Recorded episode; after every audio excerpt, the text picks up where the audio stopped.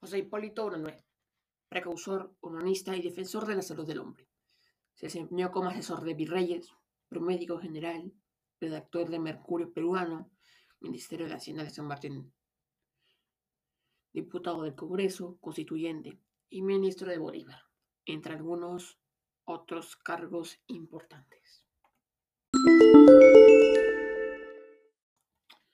Entre sus obras se encuentran observaciones sobre el clima de Lima, donde critica la hipótesis de que el clima americano disminuía las facultades del hombre, idea general del Perú.